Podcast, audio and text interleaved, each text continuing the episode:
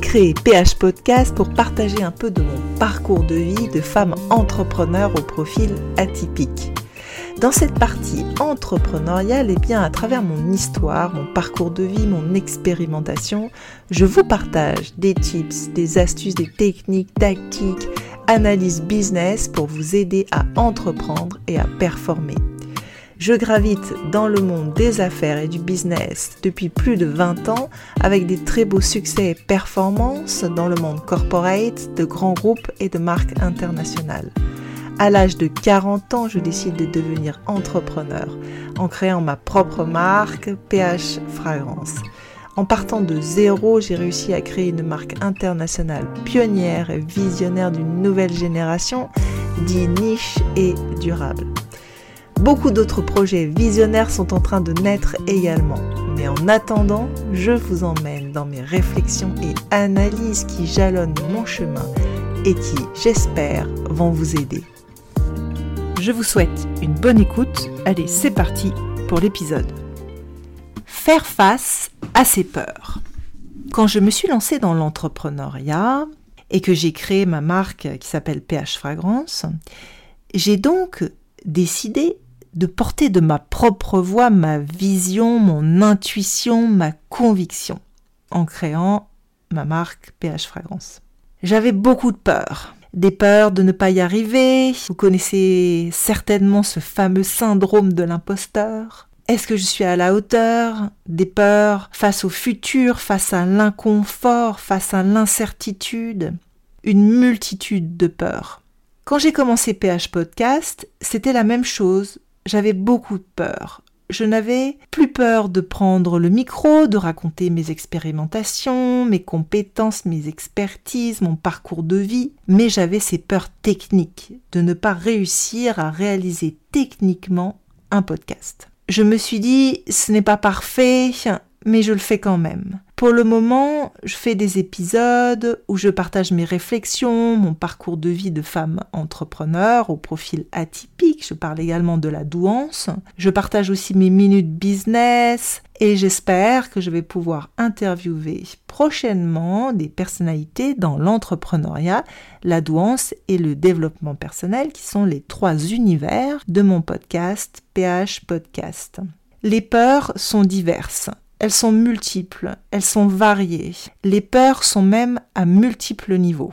Mais les peurs sont aussi là pour nous protéger d'un danger, par exemple. Donc il faut aussi apprendre à écouter ces peurs. Il faut accepter du coup ces peurs, ce sentiment, cette émotion, et rassurer son cerveau que l'on peut faire ce pas de côté, qu'on va pouvoir sortir de sa zone de confort, ça va forcément être inconfortable momentanément, mais c'est pour mieux ensuite vivre une vie plus riche, plus riche de sens.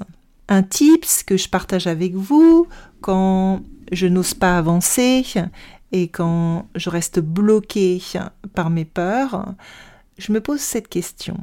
Y a-t-il un événement dans ma vie qui m'a transformé Posez-vous cette question. Y a-t-il un événement dans votre vie qui vous a transformé?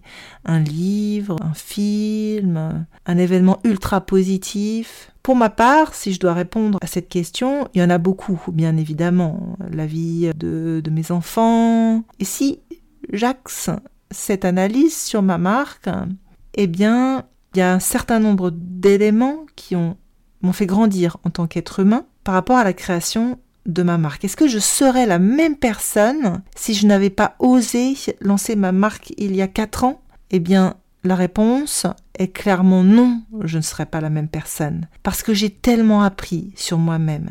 J'ai fait des rencontres incroyables j'ai réussi à créer une marque ultra engagée pour l'environnement, la santé et la société, considérée comme pionnière, qui a reçu de multiples awards. J'ai réussi à faire bouger les lignes d'un marché, d'une industrie et j'ai apporté un peu de bonheur olfactif sain et engagé à mes consommateurs qui étaient en recherche de marques de niche plus engagées.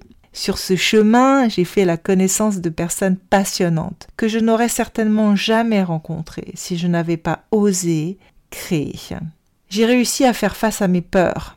j'ai dépassé mes peurs. J'ai démontré que l'impossible était possible dans ce monde ultra financiarisé en tant que femme monofondeur qui a autofinancé son projet. Le fait d'avoir réussi ce projet, cette marque, et le fait d'avoir réussi à surmonter ces nombreux challenges, ces nombreuses difficultés, ces nombreuses adversités, eh bien, cela m'a probablement amené à me dire que je pouvais essayer d'autres choses, que j'en avais les capacités et même le devoir quelque part. C'est pour cela que j'ai osé créer mon podcast, PH Podcast. Je me suis dit que mon objectif in fine est de faire une différence sur cette terre, de faire une différence dans la vie des gens, d'impacter positivement la vie des gens. C'est ce que j'ai réussi à faire à travers ma marque et c'est ce que je suis en train de faire à travers la réalisation de mon podcast PH Podcast. Je me suis dit que ma mission, mon why, était bien plus importante que toutes mes peurs. Voilà le fameux secret de comment faire pour faire face à ces peurs. J'espère que ces, ces tips vous aideront sur votre chemin. Vous cherchez un moteur d'action à votre vision? Eh bien voilà, j'espère que cet épisode sur faire face ces peurs vous a plu et vous aidera à réaliser vos rêves, vos potentiels, vos génies et à pulvériser les plafonds de verre. Je vous dis à la semaine prochaine pour un nouvel épisode.